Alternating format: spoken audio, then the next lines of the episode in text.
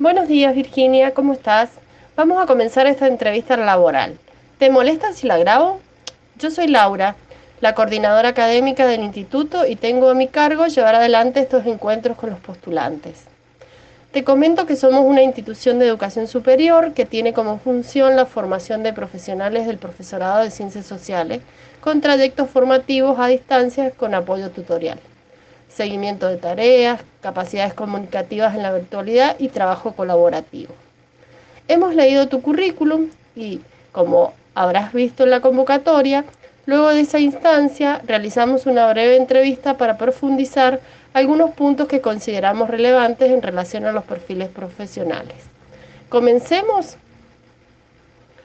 ¿Cómo fue que te vinculaste con la virtualidad y qué piensas del aprendizaje a través de este medio? Bueno, mi acercamiento en un primer momento fue porque había cosas que yo quería aprender. Me quería formar y en la ciudad donde vivo no había quien enseñara los temas que me despertaban interés para perfeccionarme. Empecé a buscar en internet cursos, posgrados, maestrías y, diferentes formaciones.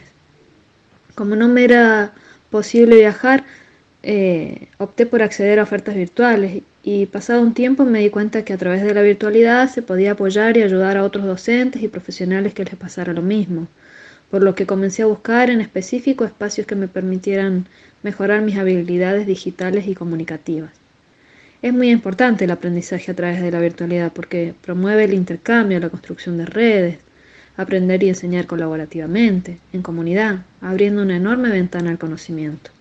Lo que me comentas me resulta muy interesante para el trabajo como docente tutor, pero ¿qué importancia tiene en tus clases el aprendizaje en red?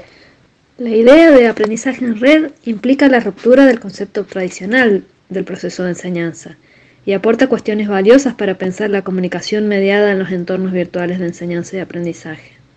Lo entiendo como un proceso abierto al mundo, cuyos principales recursos son Internet y las personas que se conectan a través de la red, aplicándose en el proceso formativo. Por lo tanto, considero que es fundamental, ya que dentro de sus características principales podemos mencionar la mayor flexibilidad en el ambiente de aprendizaje, aprendizaje en colaboración y el trabajo en grupo, aprendizaje activo y autogestionado, la diversificación en los roles de los participantes y la formación de comunidades de aprendizaje. Por lo que me cuentas, intuyo que en tus clases se aprende colaborativamente y con la construcción de los conocimientos en redes. Pero, ¿cómo puedes lograr una buena comunicación mediada por la tecnología? Busco principalmente motivar a los estudiantes a aprender utilizando herramientas y técnicas variadas comunicándome fluidamente, construyendo junto con ellos los diferentes espacios donde poder intercambiar ideas, conocimientos, comentarios, propuestas, recursos y reflexiones.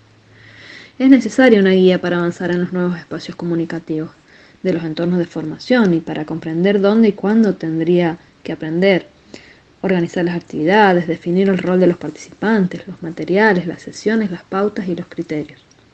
A su vez, el alumno, el estudiante, necesita saber qué se espera de él, cómo se espera que lo logre y en qué tiempo. Esto es muy importante porque debe estar claro sobre todo si se le ofrece más flexibilidad, un enfoque de mayor autorregulación, más autonomía, mayor responsabilidad sobre el proceso y un menor contacto sincrónico con el equipo docente del que está acostumbrado en la presencialidad, en las clases tradicionales, por así decirlo. De esta forma adquiere habilidades con el sistema, pero sobre todo con la modalidad comunicativa. A estas competencias comunicativas podríamos añadir otro tipo de características asociadas al intercambio y a la colaboración en entornos virtuales. Cultura de participación, colaboración, aceptación de la diversidad y voluntad de compartir. ¿Y si los estudiantes no se motivan con tu propuesta, observando que presentan dificultad para interactuar, para comunicarse, para demostrar creatividad y aprender? ¿Consideras importante la mediación pedagógica en la educación a distancia? Claro, considero que la mediación pedagógica implica el tratamiento de contenidos y de formas de expresión de los diferentes temas a fin de hacer posible el acto educativo, donde la educación fomenta la participación, la creatividad, la expresividad y la relacionalidad. En toda mediación pedagógica se observan tres aspectos. El primero es el contenido, donde el autor del texto parte de recursos pedagógicos destinados a hacer la información accesible, clara, bien organizada en función del autoaprendizaje. En segundo lugar, el tratamiento desde el aprendizaje donde desarrolla los procedimientos más adecuados para que el autoaprendizaje se convierta en un acto educativo. Y por último, el tratamiento desde la forma, lo que refiere a los recursos expresivos puestos en juego en el material, la diagramación, el tipo de letra, las ilustraciones, entre otros. Virginia, observo que para mediar los aprendizajes virtuales en tus estudiantes has desarrollado muchas estrategias, pero además, ¿con qué métodos o sugerencias de trabajo alientas a tus estudiantes a continuar en la comprensión de sus saberes? Los métodos que utilizo en la comprensión de los saberes de mis estudiantes es a través de un clima favorable para el trabajo colaborativo posibilitando la existencia de la retroalimentación, la fluidez comunicacional, la empatía y el compromiso de la mayoría de los participantes con el proceso de trabajo. Siempre busco mantener el diálogo, construir vínculos y sostenerlos en el tiempo.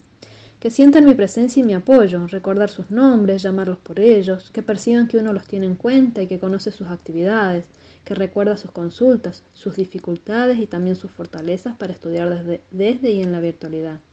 De esta manera, reforzar la dimensión humana y pedagógica de estos entornos. En tus clases se percibe que construyes vínculos, se observa retroalimentación y fluidez comunicativa tanto en estudiantes como en profesores. Como docente tutor, ¿qué tienes en cuenta a la hora de preparar el contenido de una clase y priorizar los saberes? Enseñar desde el rol de mediador del conocimiento y ya no como el único portador de conocimiento, como era el modelo tradicional, magistral y presencial. Adecuar las dinámicas de trabajo, alternar diferentes modos de organización de los estudiantes a partir del uso de las herramientas que ofrece un entorno virtual y las habilidades digitales que ya manejan y las que faltan aprender. Identificar que hay una modificación en el rol del estudiante en la virtualidad, fortalecer la comunicación, sustentada en el lenguaje escrito y considerar y adecuar los tiempos y espacios de aprendizaje, ya que desde el aprendizaje en la virtualidad no hay límites de horarios ni espacios físicos, se aprende todo el tiempo. Veo que eres brillante en tus estudios como en el proceso de enseñar. Es por ello que te voy a preguntar, ¿por qué estás interesado en enseñar como profesor tutor en este Instituto de Educación Superior?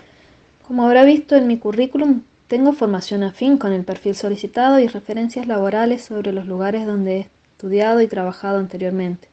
Pero más allá de todo eso, a mí me gustaría ser tutor porque son espacios y funciones que disfruto realizar acompañar estudiantes, futuros docentes en sus procesos de formación, ayudándolos a adquirir habilidades digitales y comunicacionales, orientándolos en la construcción de materiales y elaboración de actividades, es para mí una gran oportunidad de enseñar y de aprender y de aportar en el fortalecimiento de la pedagogía de la virtualidad. Muchas gracias Virginia. Considero por lo leído en tu currículum y por lo que me comentas en esta entrevista que aplicas muchas herramientas y recursos en los procesos de enseñanza-aprendizaje con tus estudiantes que posees muchos conocimientos y aportarás experiencias educativas muy valiosas en nuestro instituto. ¿Cuándo puedes comenzar? Porque el puesto de trabajo ya es tuyo. Nos conectamos el lunes a las 9 para presentarte con los demás integrantes del equipo. Muchísimas gracias. Ahí estaré.